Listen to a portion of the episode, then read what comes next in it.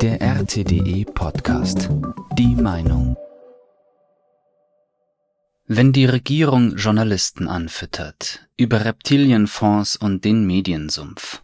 Von Dagmar Henn. Wem fühlen sich deutsche Medienmacher mehr verpflichtet? Den Zuschauern und Lesern, die das Gehalt finanzieren, oder der Regierung, die mit kleinen Gaben buhlt? Wenn man sich umsieht, eher letzterer. Aber die Reptilienfonds verursachen das Elend nur zum Teil.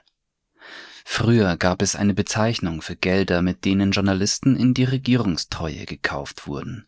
Reptilienfonds. 1866 hatte Preußen Hannover annektiert und Bismarck hatte jene, die der Annexion nicht zugestimmt hatten, bösartige Reptilien genannt.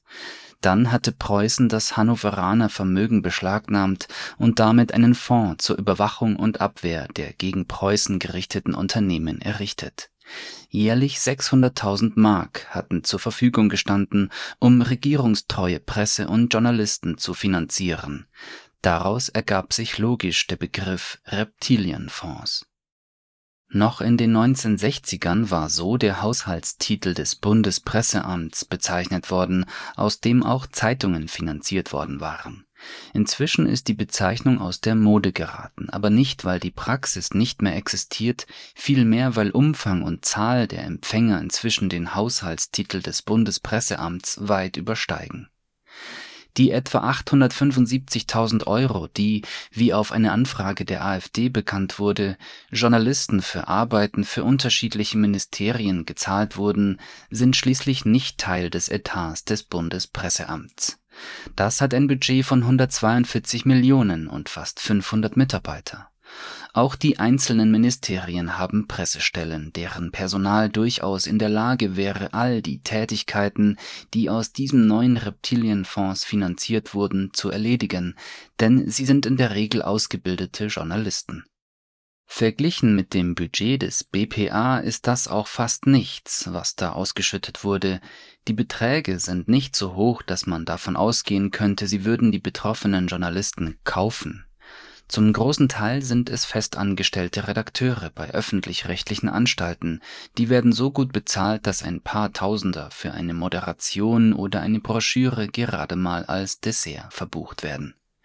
Und die parteinahe Personalkultur dieser Einrichtungen sorgte schon vor der Gleichschaltung mit Corona dafür, dass nur die richtige Gesinnung zum Zug kam. Von der höchst einheitlichen sozialen Herkunft deutscher Mainstream-Journalisten ganz zu schweigen denn es geht um Sumpfpflege. Es geht darum, das Milieu zu hegen. 116 Journalisten stehen, wenn auch namenlos, auf der Liste der Empfänger. Im Internet kursieren Entschlüsselungen, nach denen sich darunter Tagesschau-Moderatoren oder die Leiterin des ZDF-Hauptstadtstudios befinden. Für die allermeisten von ihnen sind diese Beträge nicht mehr als kleine Gefälligkeiten.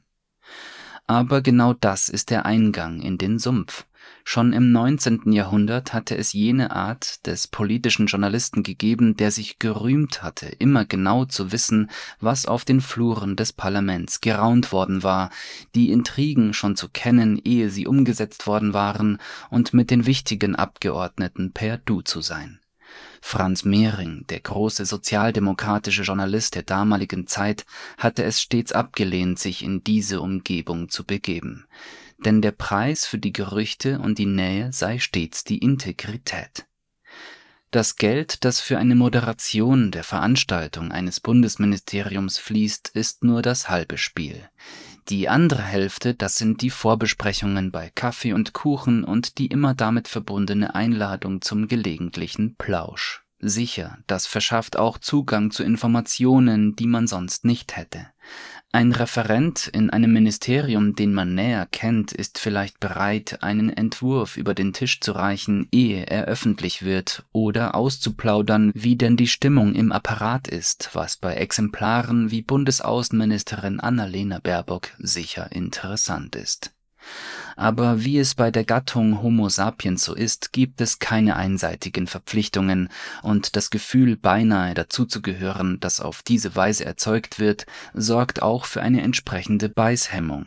Wie gut das funktioniert, kann man an der in Deutschland ausgesprochenen devoten Interviewkultur erkennen, und es sind weit eher diese kleineren Geschenke, die dieses Gefühl der Nähe entstehen lassen, als die großen Brocken. Wenn es um Hunderttausende oder Millionen geht, erzeugt das auch wechselseitiges Misstrauen. Wenn es nur Kugelschreiber und Konferenzmappen gibt, genügt das nicht für die Brutwärme. So ein paar Tausender ab und zu und gleichzeitig ein paar Streicheleinheiten fürs Ego und zwei, drei Durchwahlnummern, das ist genau das richtige Maß.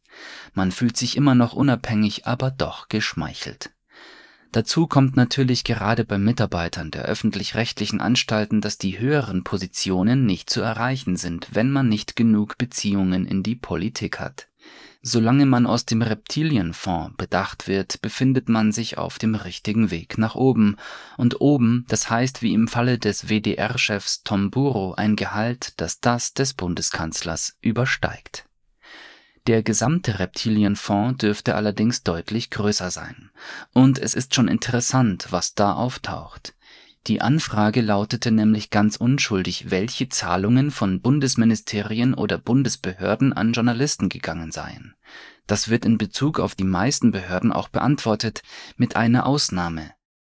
Für den Bundesnachrichtendienst ist darauf hinzuweisen, dass eine Beantwortung der Fragen aus Staatswohlgründen nicht erfolgen kann, weil Kooperationen des BND besonders schützenswert sind.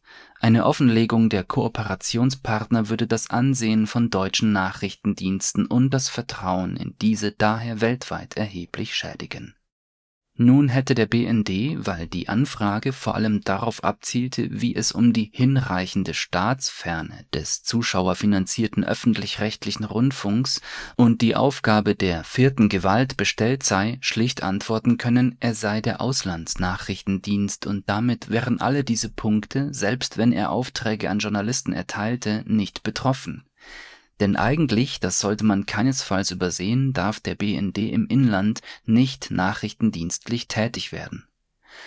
Ein Offenlegen von Vertragspartnern in Bezug auf vergütete Aufträge, Honorare oder sonstige Zahlungen, etwa für Moderation, Präsentation, Beratung, Expertisen, Interviews, Rhetorik oder Sprachtraining usw. durch den Bundesnachrichtendienst wäre geradezu staatsgefährdend, heißt es Moderationen, Präsentationen und Interviews für den BND? Führen die Schlapphüte Veranstaltungen durch? Für solche Zwecke halten sie sich doch schon die Stiftung Wissenschaft und Politik. Wer kann wofür vom BND Honorare erhalten haben, wenn das Objekt der Tätigkeit das Ausland ist? Sind Auslandskorrespondenten von Sendern und Zeitungen Nebenberufsagenten des BND? Oder geht es vielmehr ebenfalls um Sumpfpflege, nun auf einem höheren Niveau mit dem noch begehrteren Köder der geheimen Informationen? Es gibt ja immer wieder Meldungen mit Berufung auf nachrichtendienstliche Quellen, deren Aussagen im Regelfall brav geschluckt werden. Nun ist die Nutzung solcher im Regelfall nicht überprüfbarer Aussagen das eine. Etwas ganz anderes wäre es aber, wenn auch beim BND eine ähnliche Form der Sumpfpflege vorläge wie bei den Bundesministerien. Die Geschichte der politischen Skandale nicht nur der Bundesrepublik belegt, dass der kritische Blick gerade in Bezug auf die geheimen Teile staatlicher Tätigkeit besonders wichtig ist und warum taucht das Bundesamt für Verfassungsschutz in der Liste überhaupt nicht auf? Wenn man die ganze Zensurdebatte betrachtet, gerade im Zusammenhang mit solchen Formulierungen wie Delegitimierung des Staates, sieht man eine äußerst erstaunliche Nähe der Mainstream-Medien zu den Kölnern. Sollte das ganz von allein so sein, ohne die gelegentlichen Leckerlis, wie sie die Ministerien offenbar für nötig halten? Früher wurde einmal jährlich aus Anlass der Veröffentlichung ihres Jahresberichts über den Haufen geschrieben, und ansonsten betrachtete man ihn mit Misstrauen. Heute gelingt es ihm, Themen zu setzen, die bis zum Erbrechen wiedergekäut werden. Und das ganz ohne finanzielles Engagement, aus reiner inniger Zuneigung, da sollte vielleicht wirklich noch einmal nachgefasst werden wobei an sich ein Reptilienfonds ja keine Neuigkeit ist und es immer wieder Phasen der Erstarrung in der Medienlandschaft gibt. In der Regel werden sie irgendwann durch neue Publikationen durchbrochen. Heute sorgt allerdings die enge Phalanx aus Regierungsbehörden und Mainstream-Medien, gekoppelt mit Kriegsrhetorik und Zensur, dafür, dass die eigentlich überfällige Erneuerung ausgebremst wird, obwohl über das Internet, über Blogs und Videokanäle längst Medien entstanden sind, die dafür sorgen könnten, das Brüten des Sumpfes zu durchbrechen Mitte bis Ende der 1960er war es beispielsweise die Zeitschrift Konkret gewesen, die das vom damaligen Mainstream ignorierte Thema der Nazi-Größen in der Bundesregierung aufgegriffen hatte. Diese Zeitschrift war von der illegalen KPD mitgetragen und zugegebenermaßen vom Ministerium für Staatssicherheit der DDR mit Informationen versorgt worden und ihre Berichterstattung hatte mit dazu beigetragen, dass die kurze demokratische Blüte der BRD überhaupt möglich geworden war.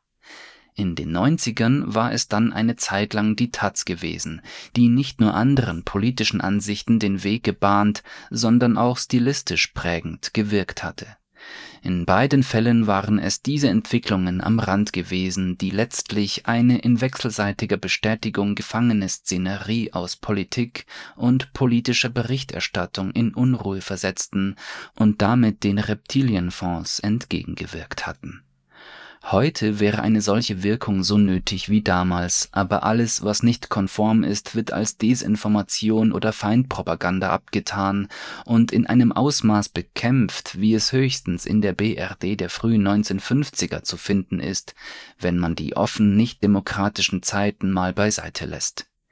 Selbst die Journalistenverbände helfen bei der Abschottung.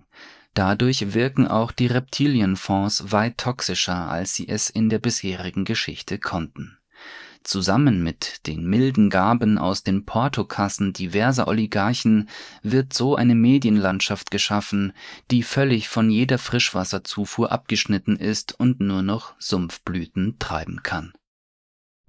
Das war der RTDE Podcast.